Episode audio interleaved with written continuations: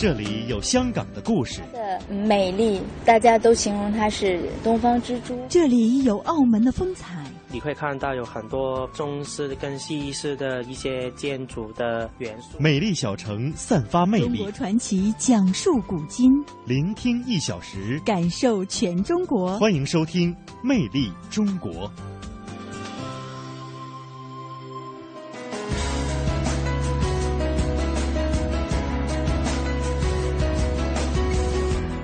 听众朋友，大家好，欢迎您收听中央人民广播电台华夏之声《魅力中国》节目，我是王珍。各位好，我是宋雪。节目一开始，还是先来为您介绍一下今天节目当中为大家准备的主要内容。嗯，天坛一百五十件馆藏文物展出，大部分展品首度与观众见面。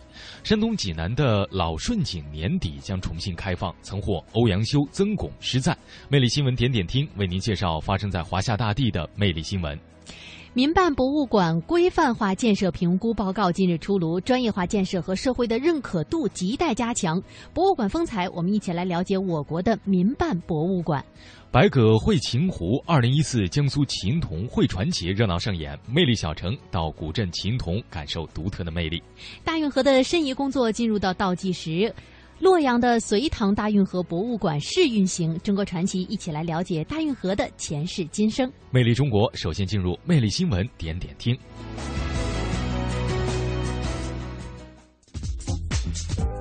魅力新闻点点听。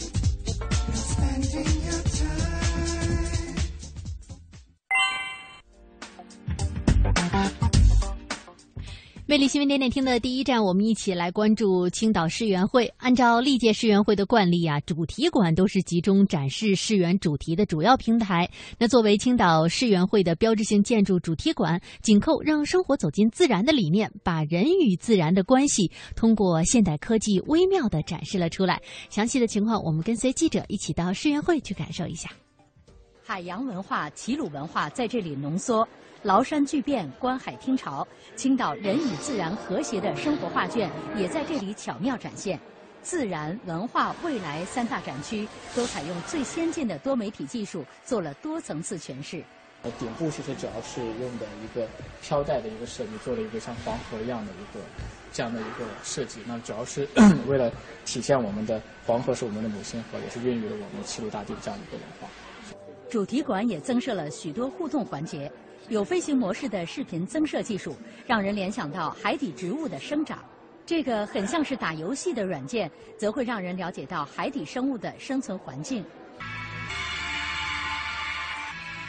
在这个高十二米、直径约三十七米、总面积达一千八百平方米的晚幕影院里，无论从哪个地方看，都能体验到现代科技带来的视觉冲击力，仿佛步入梦幻王国。呃，主题馆其实就是为了去阐述我们这一次世园会的一个主题，就是让呃生活走进自然这样的一个主题。那么我们主要其实有两个大的理念，一个大的理念是希望就是让大家呃呃就是说呼吁大家，也是一个美好的愿望，就是让呃我们的自然请请自然请到我们自己的庭院里面来。那么第二个愿望就是希望我们的家园变成宇宙的花园，这个是我们主题馆主要的两个大的核心的一个思想，也是我们的设计理念。魅力新闻点点听的第二站，我们去北京瞧瞧。以“花开平谷，跃动北京”为主题的第十六届国际桃花音乐节八号在平谷开幕。那么今年的春天的气温偏高啊，桃花较往年提前开放。预计呢，四月八号到四月二十号是平谷这个赏花的最佳的时段。那么音乐季期间呢，四十六组音乐全领域的这个主力领军人物啊，将轮番上场，每天十小时不间断的火爆呈现。张震岳、杨坤、黑豹乐队。唐朝乐队等国内外知名的音乐人和乐队将悉数登场，为乐迷们打造一场音乐盛宴。依然是北京方面，四月七号由中国园林博物馆、北京市天坛公园管理处共同主办的“坛庙谐音”展览在中国园林博物馆开展了。那展览精选了天坛馆藏的祭祀礼器、乐器、服饰、陈设以及佛造像，还有金册、书画等文物精品，共一百五十件组。那谭妙谐音大部分展品呀，其实都是第一次和观众见面，呃，也是主办方为广大游客送上的一道精心调配的文化盛宴。魅力新闻点点听的第三站，我们去河北。近日呢，河北省的住房和城乡建设厅下发了关于开展城镇古树名木认养活动的通知，在全省范围内组织开展古树名木的认养活动。河北省呢，已经建立了古树名木的保护机制，并将全省的城镇古树名木信息录入管理系统。群众呢，可以登录河北的风景园林查询古树名木的相关信息。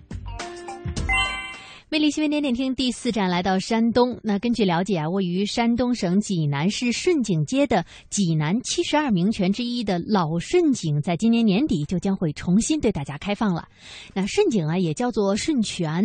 顺景在历史上的名气是非常大的，像大家耳熟能详的一些文学大家，比如说欧阳修、苏辙、元好问以及曾巩等，都曾经为他写诗来赞美他。比如说呢，曾巩就曾经提示到“山路归”。归耕迷故垄，井干鱼集见飞泉。清寒广漠能成雨，冷尽平湖别有天。那往日的顺景旁呢，还有呃一个石碑是龙虎护法，呃，供有圣景龙泉通海渊之神的木牌。那在街上的顺园呢，过去是顺祠，而顺庙的规模呢，也是非常的宏大。好的，那么接下来呢，我们再来关注一下我国新一代的海洋科学考察船“科学号”。昨天呢，从青岛起航了，前往西太平洋执行首次的科学考察任务。我们跟随记者的脚步，一起去了解一下。科学号总长近百米，总吨位四千七百多吨，续航能力一万五千海里。它整合了目前国内海洋科学考察多学科、多领域的先进装备和技术。对包括动力环境、地质环境、生态环境等在内的综合海洋环境，能够进行高精度、长周期的观测、探测，以及保真取样和现场分析，是一个货真价实的海上移动实验室。这个如果科学号作为我们中科院的大科学工程的一个平台的话，这个二维机器人属于它的一把剑，它的潜深可以达到四千五百米，呃，几乎涵盖了大概百分之九十以上的已知海域。它的作用呢，就是获得深海的原位的图像、数据，以及通过机械手采取一些样品。科学号首航搭载了四十六名科学家和技术人员，将前往西太平洋展开深海海洋环境与生态系统相关研究，并对冲绳海槽热液区（俗称黑烟囱）的周边物理化学环境进行现场观测和取样分析。预计将于四月十号抵达目标海域，五月二号完成第一航段任务。这仅仅是我们的开始，我们还要进行深海的海山系统、深海的平原和深海的冷泉以及海沟方面呃这等等方面的探索，加深我们对海洋的理解，为我们合理的开发利用海洋、保护海洋做出贡献。魅力新闻点点听的最后一站呢，我们一起来到湖南。九号的上午，湖南益阳对外宣布，四月十六号到十八号，湖南益阳将会组织十一家黑茶企业参加哈萨克斯坦首都阿斯塔纳市举行的第十七届哈萨克斯坦国际食品及饮料展览会，而这也是安化黑茶呀，呃，第一次的大规模组团到国外去参展。有关的情况，我们跟随中央台记者一起来了解一下。这次活动由益阳市政府、湖南省贸易促进委员会、安化县政府共同组织，益阳茶厂、湖南怡庆园茶叶等十一家黑茶加工企业参展。活动期间，这十一家企业将在一百零八平米的展台上，用中俄英三国文字统一包装策划、统一空间装饰，还将举办一场安化黑茶推介会，共同打造安化黑茶公共品牌。益阳市政府秘书长汤瑞祥说：“组团参加这次展览会是基于两个方面的考虑：一是加快安化黑茶产业发展的迫切需要；二是哈萨克斯坦不仅有饮用黑茶的习俗，而且也是中亚地区最具经济活力的国家。该市乌卡市与益阳在去年建立了友好关系。”汤瑞祥：“哈萨克斯坦国际食品及饮料展览会至今已举办十六届。”有较广泛的国际影响力，今年正好举办第十七届。此次展览会是安化黑茶拓展国外市场的一个比较好的平台，决定共同组团参加。据了解，去年益阳茶叶产业实现综合产值八十亿元，茶叶出口创汇一千零八十一点二三万美元。目前，通过世博会、黑茶欧洲行等活动，益阳黑茶已经在俄罗斯、东欧等国畅销。接下来，益阳还将通过系列活动，让益阳黑茶走向非洲、美洲，并推向全世界。小体现精致，小会拥有无穷魅力。中国的许多小城里蕴藏丰富的故事，魅力小城。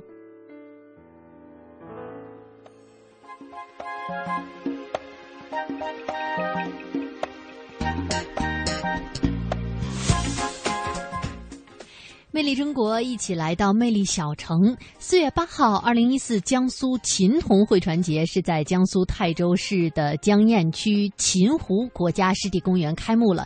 有四百多只船只和上万名会船选手是云集秦湖啊，上演了一次别开生面的民间会船。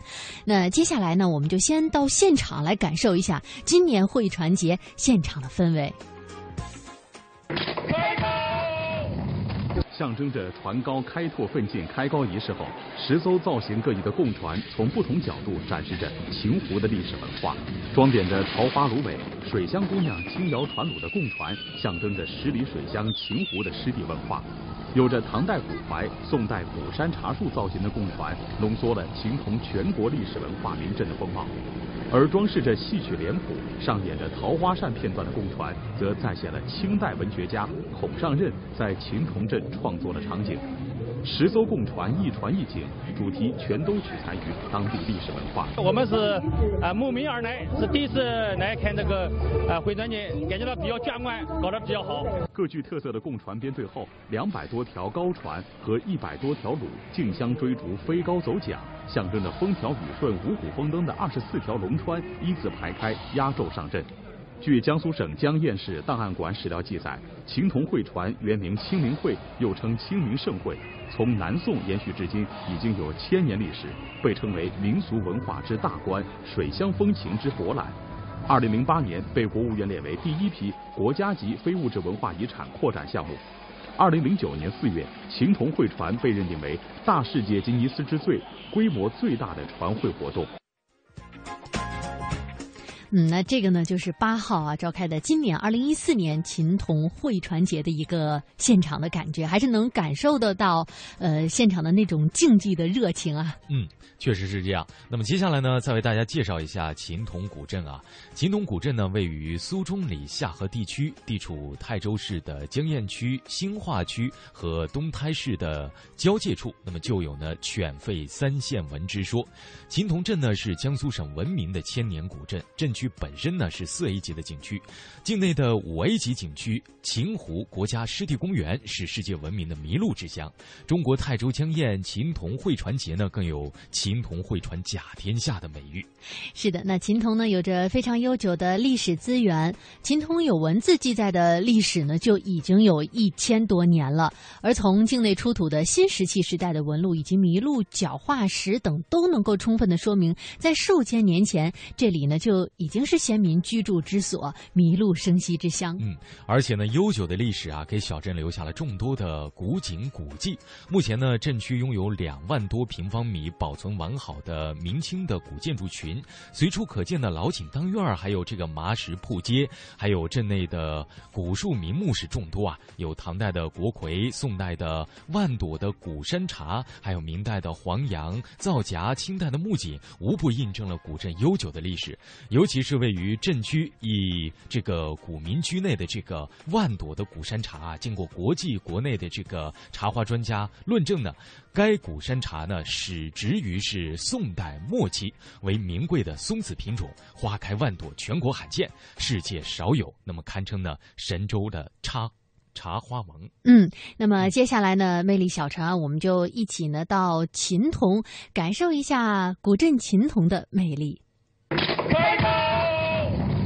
象征着船高开拓奋进。秦童每年都有一个盛大的会船节，会船时节，人们在秦湖上泛桨吃糕，蜂拥而至的游客给秦童带来了大量财富和商机。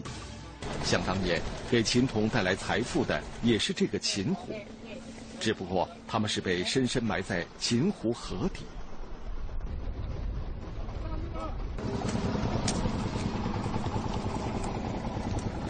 这个，这泥怎么像胶泥似的，这么粘呢？应该是，是啥来的？有泥土的，都这样的吗？秦湖底、河底都。秦湖底下的这个那种质量的都是这样。哦，那个都是什么人喜欢这种粘土啊？这个啊，这个喜欢做那个种子，那个种子，不做的做瓦比较好。为什么那些做砖做瓦的人都喜欢这种泥啊？这种泥做的不裂缝，懂吗？这个种子盖好了，它不裂缝。不裂缝。只要挂回。哦。种的种子只要挂回。懂吧？那别的泥土呢？别的泥土那个像那个青头，它就用是生在地方。你你那个风风到风落到那个种的就不行了，收在就不行了。您家里住住的是砖房吗？呃，我家住的就是住是这种泥烧的吗？是的，是的，肯定是的。哦。那乾隆人吃的那乾隆的做的不用乾隆的泥嘛，肯定用的。这不是胶吗？它就是 泥，它就是泥土里加有沙土，它属于泥。粘在我的手上。它拧干上，它就是就是比较泥泥一一头胶，这不是泥，一胶一泥。没有人说得出是什么时代、什么人第一个用秦湖河底的淤泥烧砖开窑，但是人们只要烧一次就知道，这种泥是最好的。秦同人说。秦同古镇是因泥而生，因泥而兴。这种淤泥细腻如面粉，不用淘筛，没有杂质，号称秦铜的金砖。这在我们地表以下四公尺以下的，叫浮相沉积土。浮相沉积土就是大海冻结以后啊，它的这个形成了一种沉淀的浮泡，我们叫蟹湖，慢慢就形成一种。淤积的泥土，这种泥土纯天然的，它跟那个秦湖那些芦苇生长了、倒伏了、倒伏的生长有关系有吗？你们就有芦苇的腐殖质在里面，慢慢、慢慢、慢慢沉淀下去。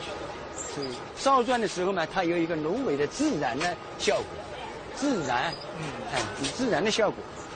所以这个砖砖质轻、砖质硬，是啊，都有关系。芦苇是显微嘛？是啊，是啊，是啊，嗯。得天独厚的秦湖之泥，造就了不同凡响的秦铜之砖。但是不知道为什么，秦铜人在他们烧制的青砖上打上这种烙印，这个神秘的、不同寻常的符号。双幅，嗯，双双的，嗯，一把斧就不好看，这是对称的，是双幅了。哦，你看这边还有一个。因为我们在秦铜的很多地方。那墙上、老砖上都发现这个标志，这跟秦铜的砖有什么样的关系呢？它是就是现在说吧，就是商标，就是现在的商标，注册是商标。哦。到外地地方看到我们这个，只要是有双斧的，就是我们秦铜的砖。你看上海的城隍庙，嗯，南京的鸡鸣寺，镇江的金山，一度可以找到我们秦铜砖雕砖头的这一种痕迹。在秦铜周围方圆几百公里内。历史上的重要建筑物上都有秦铜人烧的砖，都有他们的双斧，双双祝福的寓意。这座千年的佛寺古寿圣寺，伫立在秦铜古镇边，屡废屡建的寿圣寺，见证着秦铜人的祝福，更目睹了秦铜人的执着。古寺每次原样重建，秦铜青砖功不可没。青铜青砖不变的品质和不变的规格，让古寿圣寺几经变迁而风貌依然。青砖使秦铜人积累了巨大的财富，情之所至，他们又把财富搬到了青砖上。这种砖雕艺术品，在秦铜随处可见。很多家里都有这个，哎，很讲究的。是啊，嗯，您看这这上面写图案，你看清楚没有？这是个凤凰吗？哎，凤凰，这好像也是，但是好像也残破了。残破了，这中间这个是牡丹。牡丹，我们把它叫做风吹牡丹。但是它也有一种美啊，更有更像维纳斯一样的，更有味道。对对对。秦湖的淤泥造就了秦铜的响砖，秦铜的响砖既造就了秦铜古镇，也造就了一种特殊的职业——砖雕师。对田德才来说，如果秦铜不出青砖的话，他很可能会用别的手段来谋生。雕这个都怎么计算钱呀？要分雕的属于是。嗯，这块儿，这块儿大概得多少钱啊？这这一块啊？这已经雕好了吗？这已经基本上雕好了。这是蝙蝠吧？不是蝙蝠，它就是说如意。如意。哎，如意，万事万事如意。万事如意。哎。哦，一千块钱下得来吗？哎，差不多啊。差不多哈。嗯。砖雕价格不菲，但过去的秦铜人无论贫富贵贱，都会在他们的门楣上、宅院里的青砖上雕刻些图案。钱存德收藏了这几件砖雕精品，他不忍心让这门技术随时间流失。这秦铜人为什么热衷于砖雕呢？砖雕嘛，因为也是。呃，因为我们这个里的砖头的质量很好嘛，刚才不是说嘛，嗯，就是说能够起城墙，能够起庙宇，它主要的就是质量比较好，嗯，里面没有那么沙，嗯，没那么扎质，而且就是很细腻，这种雕砖像像玉一样的细腻。还是秦铜青砖的品质成就了砖雕这个行业，砖雕师们都把听音辨砖、鉴别青砖的本事当做入行的第一课。那中小中也行，这个声音，哎，这个声音也好听。嗯，你看这个声音就就不不怎么好了。这就差一点。哎，它也差一点点，它声音就差。那个声音呢？哦，这个更好。这个更好。一叫你听也听得出来。我是个外行，我。哎，你外行你也听得出来。哎，你可以也听得出来。我从你那学了一门技艺。哎，青砖之声响亮清脆。深夜防贼堪称一绝，黄杨树木枝叶繁茂，避火神树匪夷所思。请继续收看百集系列《中国古镇秦铜青砖青史》。秦铜古镇富裕了，防盗防火变成了秦铜人生活中的大事。我们发现，秦铜人用响砖防贼，可是匪夷所思的是。他们却用这棵树来防火。秦铜家家都种黄杨树，并奉此树为避火神树。把黄杨树尊为防火的神树，我们还是第一次听说。钱存德认为，秦铜人奉黄杨树是避火神树，就是黄杨木遇火不着。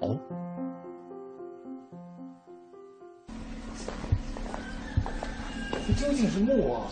木木怕火呀，黄杨木，黄杨木是那也是木，它也得怕火呀，它不会烧不着啊。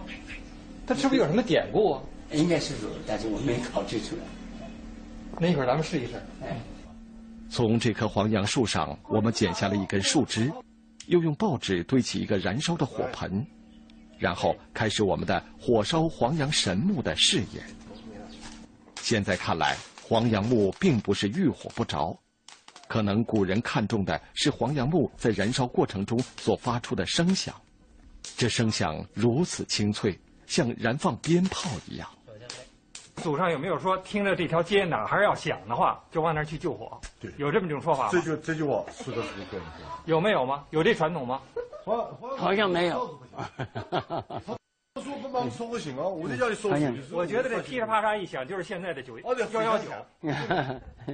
有时候真的是的，说的真的。我这个声音不得了，肯定不得了。我声音不得了，我一棵树，如果一个树要着火，那就像爆炸一样。那个声音像爆炸？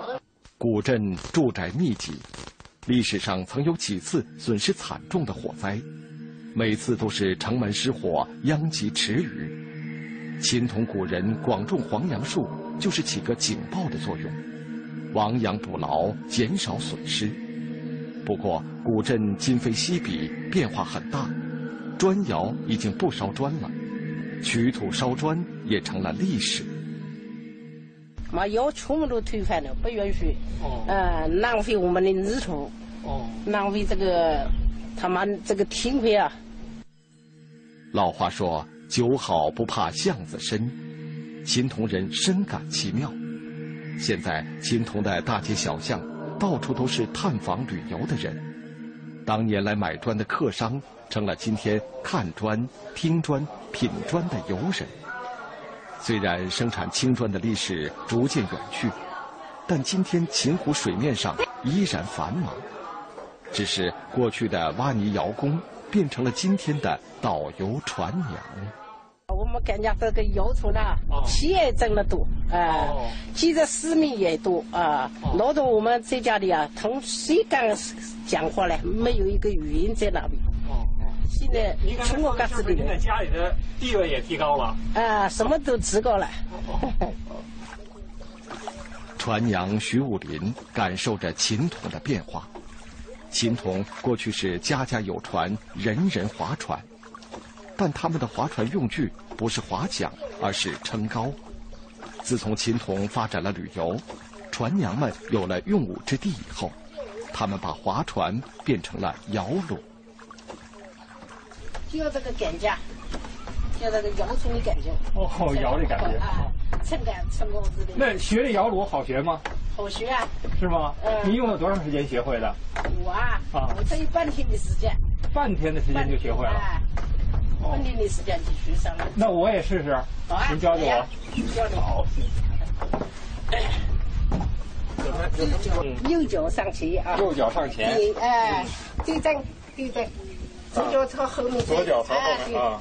腰杆子直直的。腰杆子直了。对对对，朝前面看。朝前面看。哎。这个造型做的蛮好的，我忘了自己要啊，我听到了啊，好，我的天哪，这不行不行不行，你没把我摇翻了啊！怎么回事？您刚才撑着的时候，我觉得还行啊。看到油脂滋滋的来啊。就是您半天，我估计我半个月也学不会。我们两个人来唱一首歌啊。好好好。唱一首《彩虹铃》。我们莲花在出啊，彩虹铃呀，彩虹铃。儿呀个男有心，儿呀个没有心，就好像男叫女个是同一生啊，五娘一条心。现在秦同人依然享受着古镇的安详。青砖曾记录着秦同古镇辉煌的过去，眼前的清水又映照着秦同诗画般的现实和未来。在他们看来，几百年的秦同并没有发生什么太大的变化，只是历史上窑工和飘动的窑火，变成了今天的船娘和摇荡的木船。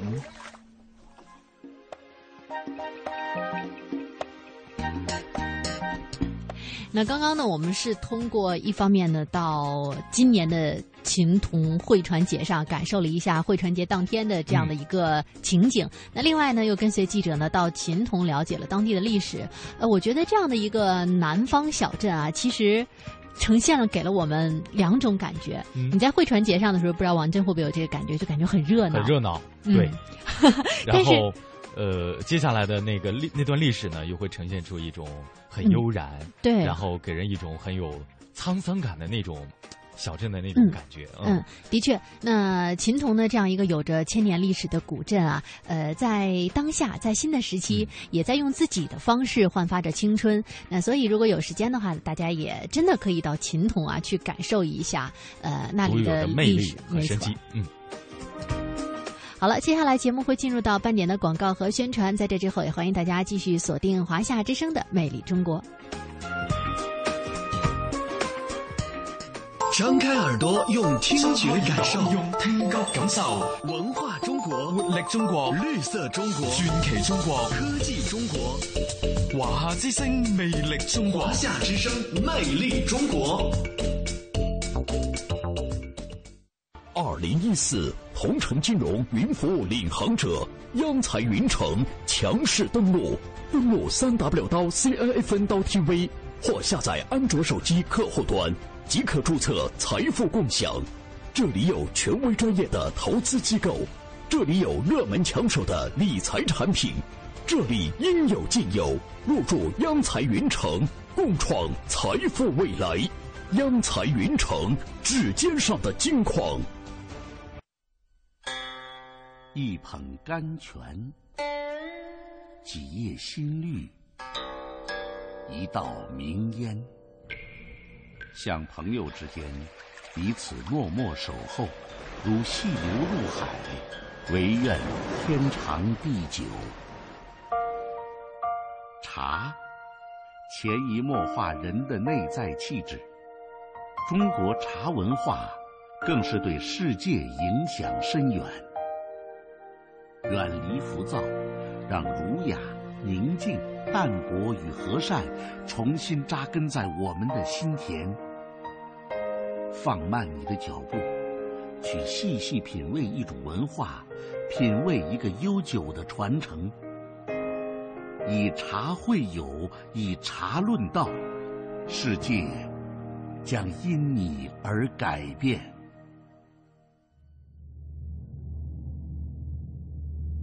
独步于遥远的旷野，莫高窟阳关曲；行走于多彩的土地，喀纳斯秦淮河，点亮历史的痕迹，带你穿行于大漠孤烟的塞外草原。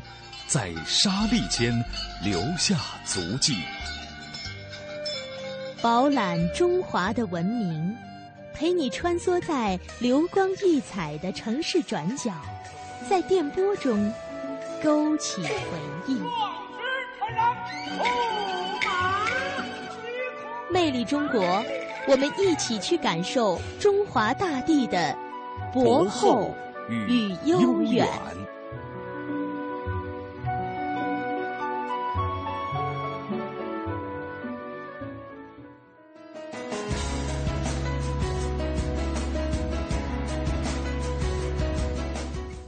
各位听众，欢迎您继续收听由中央人民广播电台华夏之声为您送出的《魅力中国》节目，我是王珍。各位好，我是宋雪。《魅力中国》的下半时段为您准备了以下内容。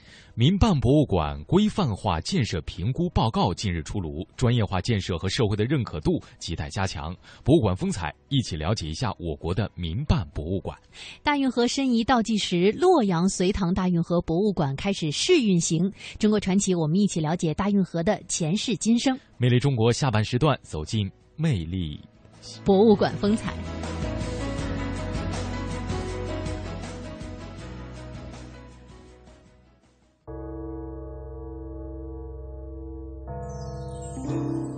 博物馆风采。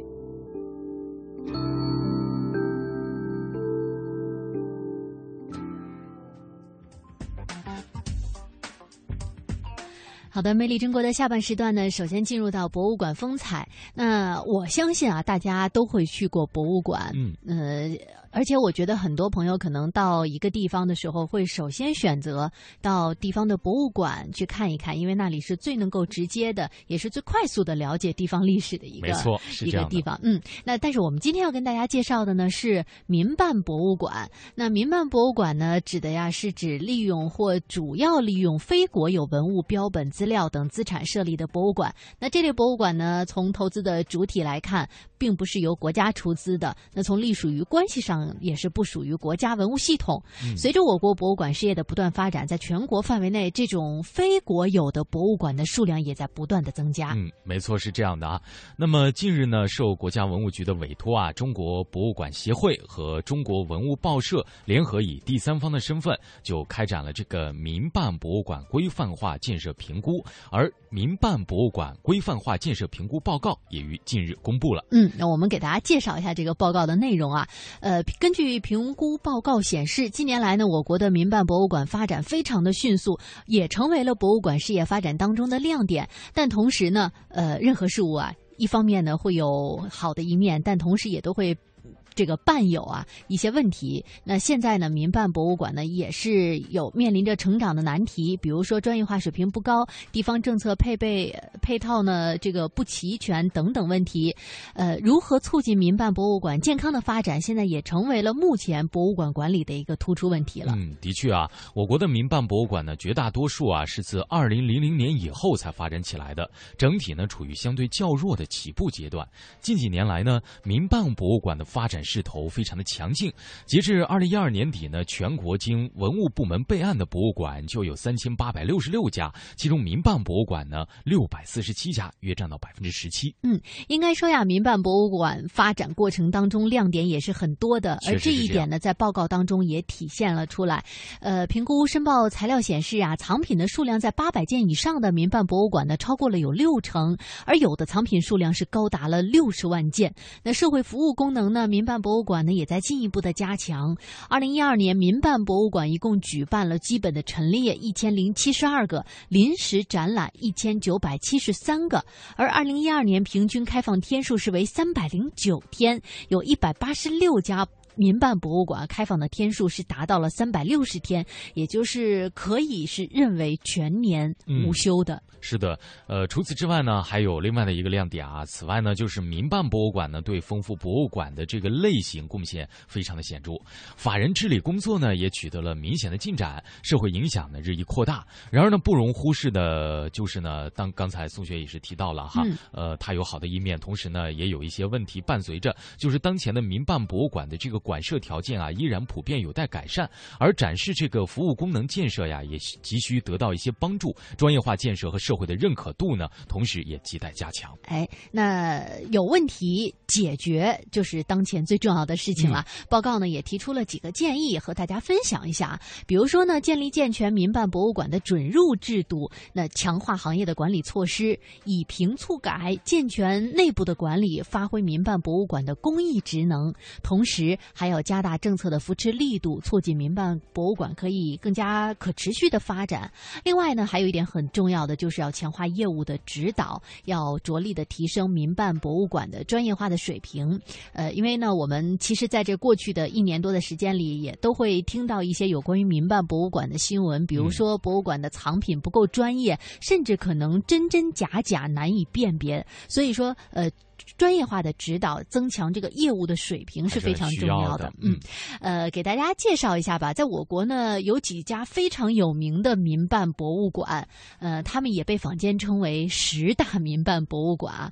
呃，首先呢，就是中国紫檀博物馆，然后呢是西安。金泉的这个钱币博物馆，嗯，另外还有观复古典艺术博物馆，还有古陶文明博物馆，四川的剑川博物馆，深圳的青瓷博物馆，还有东莞的石龙家具博物馆，再者呢就是上海的包婉容京剧艺术博物馆，嗯，天津岳维先博物馆，再者呢就是上海的四海湖剧。博物馆，嗯，其实通过这十家博物馆，我不知道王震有没有这种强烈的感觉，就是民办博物馆它真的是专业化、类型化很明显，确实是这样，嗯，甚至有一些可能都是你不太了解的，比如说岳维先啊，还有石龙家具啊等等。其实，在我们的节目当中也给大家介绍过，像呃第一个中国紫檀博物馆，再比如说给大家介绍过上海的玻璃博物馆，还有 上海的这个四海湖剧博物馆，嗯，也有介绍。对，另外我们还曾经在节目里给大家介绍过。这个圣旨博物馆，应该说这种民办博物馆真的是丰富了我们国家博物馆的类型。呃，今天博物馆风采，接下来要给大家介绍的就是刚刚为大家提到的几家非常有名的民办博物馆里的剑川博物馆。嗯，剑川博物馆呢，全称呢叫做剑川博物馆聚落，由民营的这个企业家樊建川创建，位于中国博物馆的小镇四川省的成都市的大邑县的安仁古镇。那么，已建成开放二十余座场馆了，是目前国内的这个民间资本投入最多、规模建设和这个展览面积最大，而且呃收藏内容最为丰富的民间博物馆了。嗯，接下来我们去了解一下。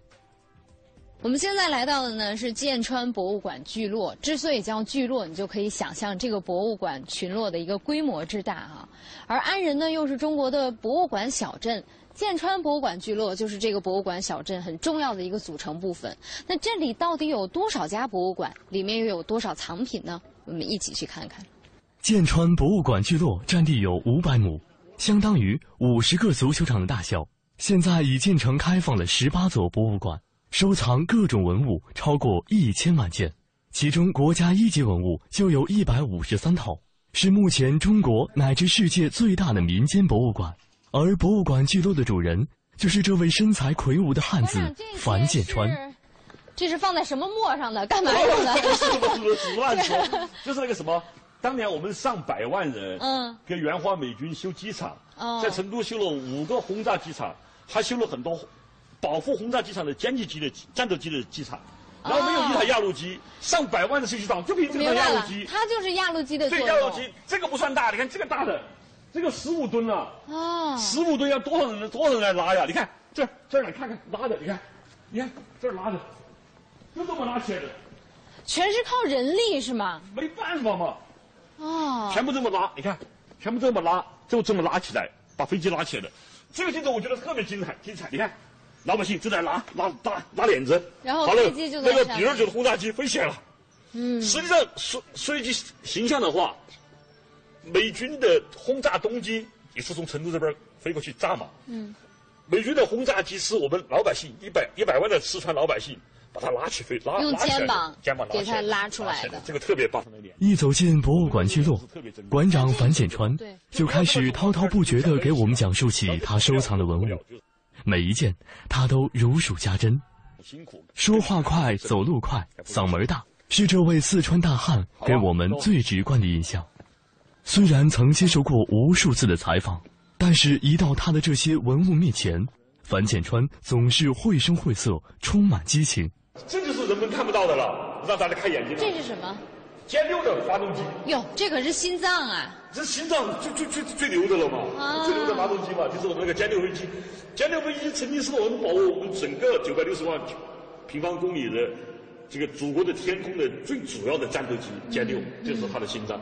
这个是也是征集来的藏品吗？这是中航集团的，中航集团他们拿来的，中国航空集团。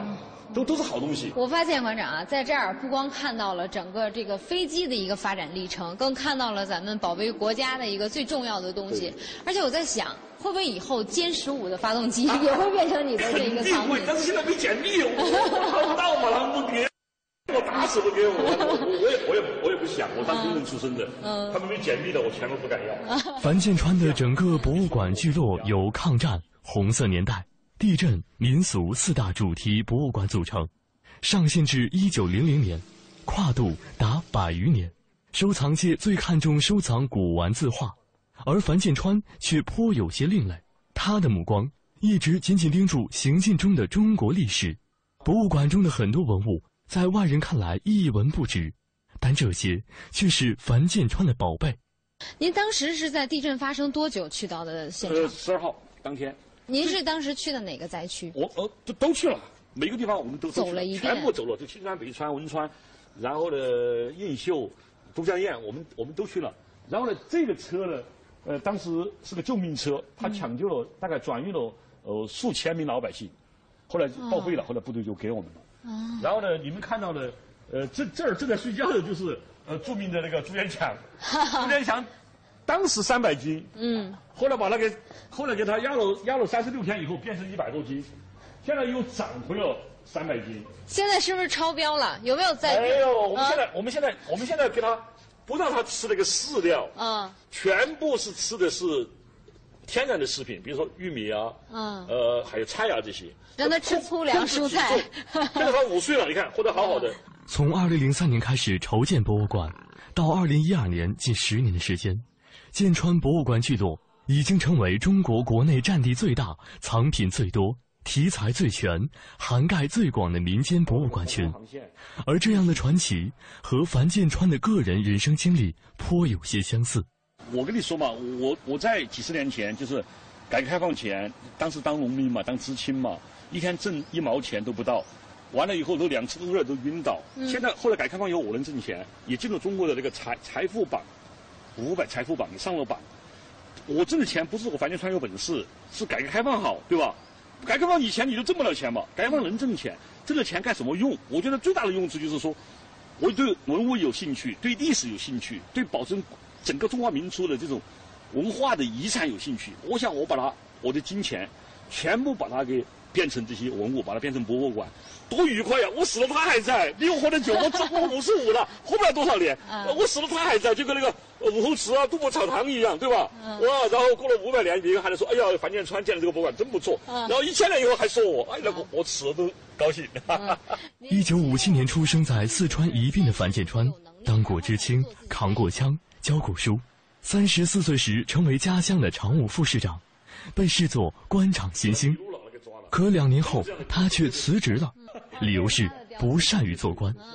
后来到成都做房地产，赚取了第一桶金。这些年，为了做博物馆，樊建川投入了十多亿元，几乎倾其所有。我一辈子要建一百个博物馆，最近我就签了个，明天要开会，又签了一个合同，已经签了，又建二十个，在雅安市建二十个博物馆。这边是明年就完成三十个，雅安建二十个，就是这样才五十个，五十个还有五十个博物馆没有建，库房里边文物都收齐了。我没多少时间了，我五十五了，我满打满算，哎呀，工作到七十五吧，都只有二十年了，所以特别紧张，就是说天天拼命干，争取把这个。您给自己定的目标是建一百个，建到一百个我一定休息，建不到一百个那是天不让我建，我也就没办法，但是我必须要定个目标。哎呦，你给自己定的这个目标，有人有一点点，别人有评价吗？说可以啦，不要建那么多对他们肯定都有这样说。您为什么还一定要建呢？我我特别想，特别特别，我想告诉年轻人，你想告诉我女儿，还有我的孙女儿，他们长大了，慢慢我孙女儿都三岁多了嘛。嗯。我特别想告诉他们，现在的生活，现在我们国家的状况，现在这种我们这种呃，整个社会的氛围是来之不易的，我们应该珍惜珍惜这种和平。追求我们这种和谐的生活，然后怎么把生活过得更好？樊建川说：“他搞收藏一直坚持的理念是，我们不说话，让历史说话。为了让这些珍贵的文物能够教育警醒更多的后人，一九九七年，樊建川立下遗嘱，在他百年之后，博物馆聚落里的全部收藏按类别无偿捐给国家。有有有两个是我的榜样，一个是。”杜甫草堂，嗯，杜甫草堂已经一千多年了吧，一千年了吧，武侯祠一千七百多年了吧，它都是由于历朝历代的政府把它管理下来的，捐给政府是最好的。其实，其实捐给政府，政府愿意接收，你就应该感谢政府。现在我特别的心里边特别的平静了，就是我就不怕死了嘛。嗯。呃，最后我要完蛋的话，政府就接盘了嘛，接盘了以后就往下继续运行了。其实人就是一碗饭，一个床。衣服嘛，怎么现在怎么着也把你冻不着嘛。嗯，买个棉袄穿上没有问题吧？所以其实看透了以后，资产都是身外之物。你走的时候，你什么都带不走，你你你你你空，你把手总得放手嘛。中国传奇。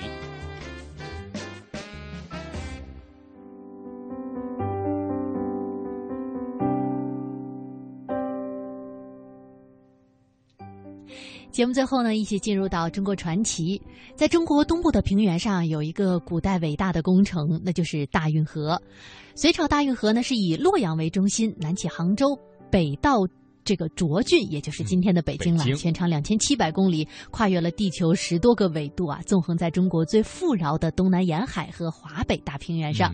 那么，作为大运河申遗重要支撑的洛阳隋唐大运河博物馆呀，日前进入了试运行的阶段了，观众可以免费的参观。嗯，那洛阳隋唐大运河博物馆是依托着全国重点文物保护单位山陕会馆而建，以多层次、多侧面、多角度反映了洛阳厚重的文化底蕴。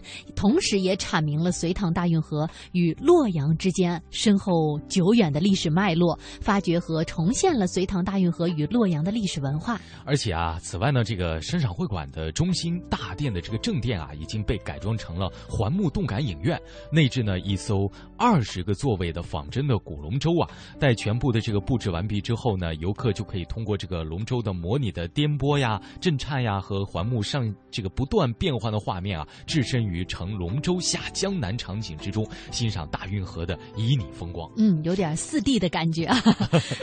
那其实呢，大运河的申遗到今年，应该说进入到了一个完全倒计时的阶段了啊。那其实不光呢是洛阳，应该说在古运河的沿岸的很多个城市呢，都在做着自己的努力，呃，也都在宣扬着自己和大运河之间的文化，希望能够让更多的人能够了解。嗯那刚刚我们是感受的是河南洛阳在大运河历史当。当中的呃一些故事。那接下来呢，我们就一起来了解中国大运河郑州段的前世今生。二零一四年将申报世界文化遗产的中国大运河，由隋唐大运河通济渠段、永济渠段和京杭大运河三部分组成。大运河郑州段是通济渠的渠首部分，名称为通济渠荥阳故城段。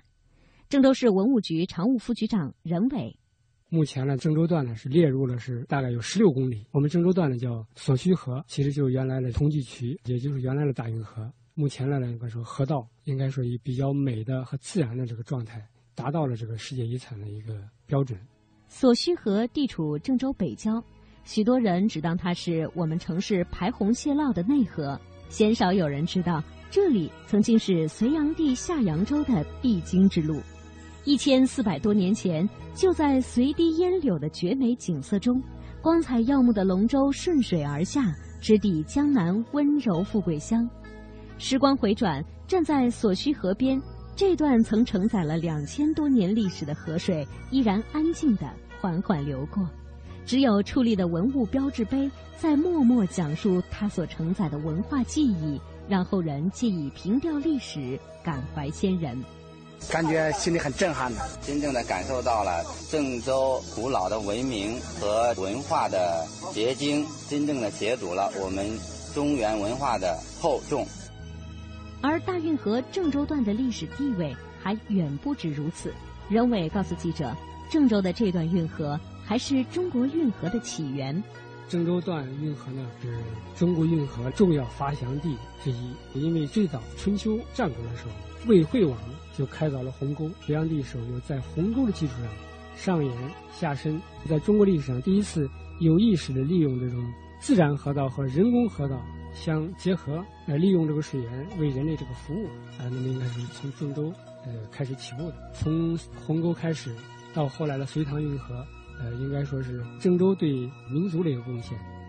所以说，郑州虽然不是隋唐大运河的起点，但却是隋唐大运河的起源。郑州文物专家张振明，历史上通济区和永济区的渠首都在我们这儿，从洛阳出来以后，在郑州这个位置。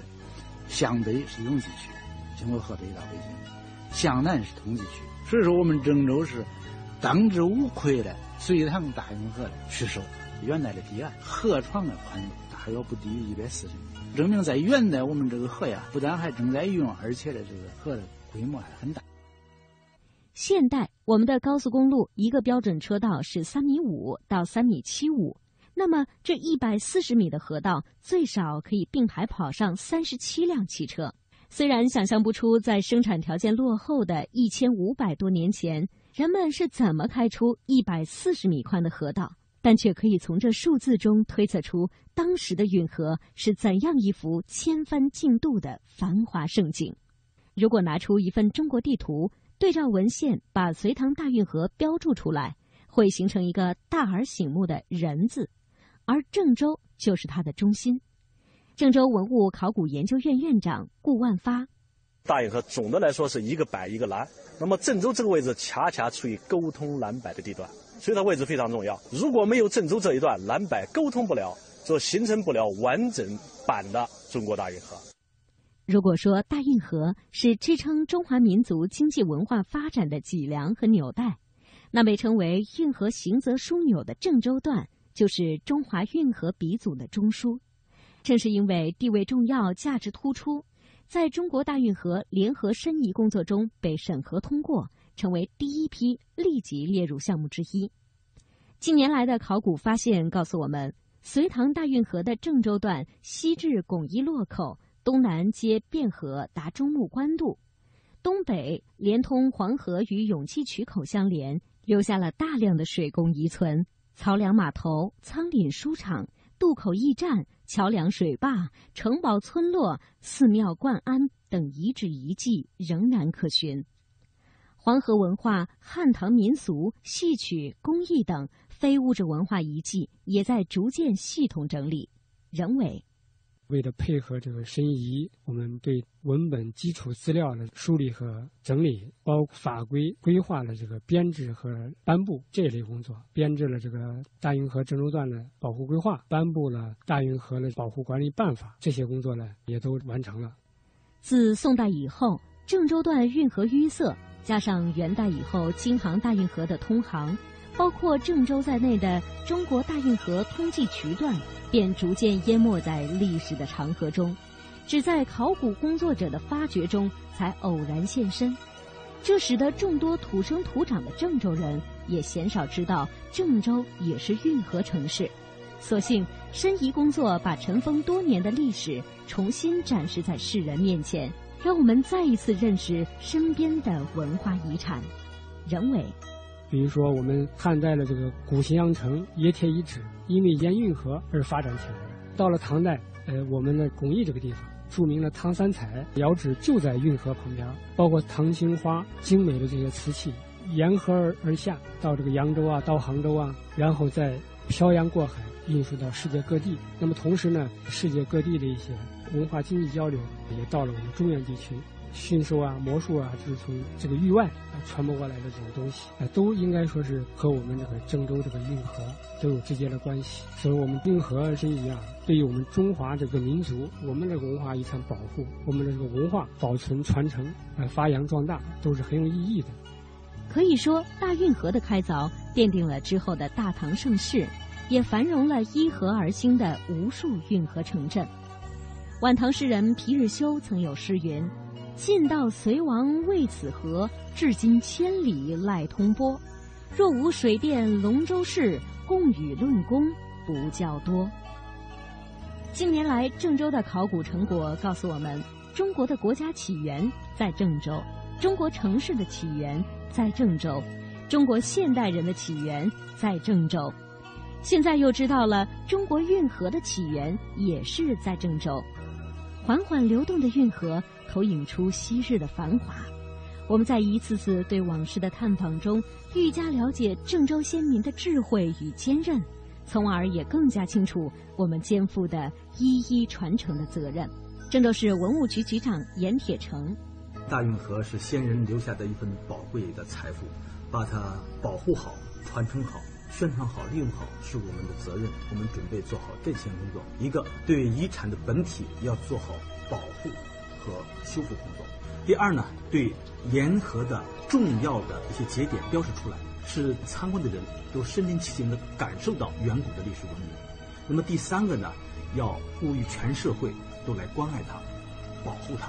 第四呢，打造一个市民休憩的一个空间，让大家在美好的享受中来感受文化，来传承文化。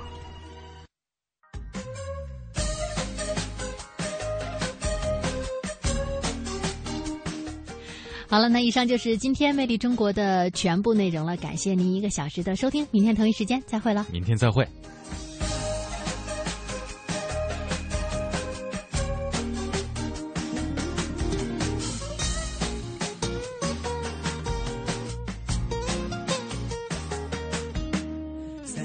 九度 C，又到了一个炎热的季节。治疗二十四小时，声声吵闹，不休也不眠。钢筋丛林里，全天候，我困在冷气房间。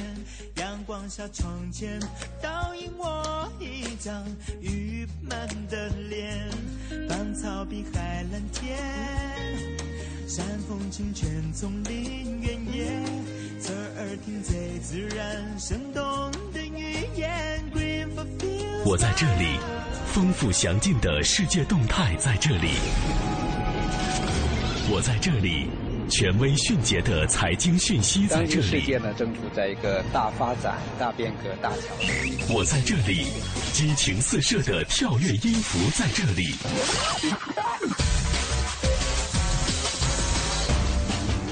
我在这里，体贴实用的生活妙招在这里。我在哪里？快乐与感动就在哪里？我是谁？FM 八十七点八，八十七点八，一零四点九。AM 一二一五，中央人民广播电台华夏之声，我们一起在路上。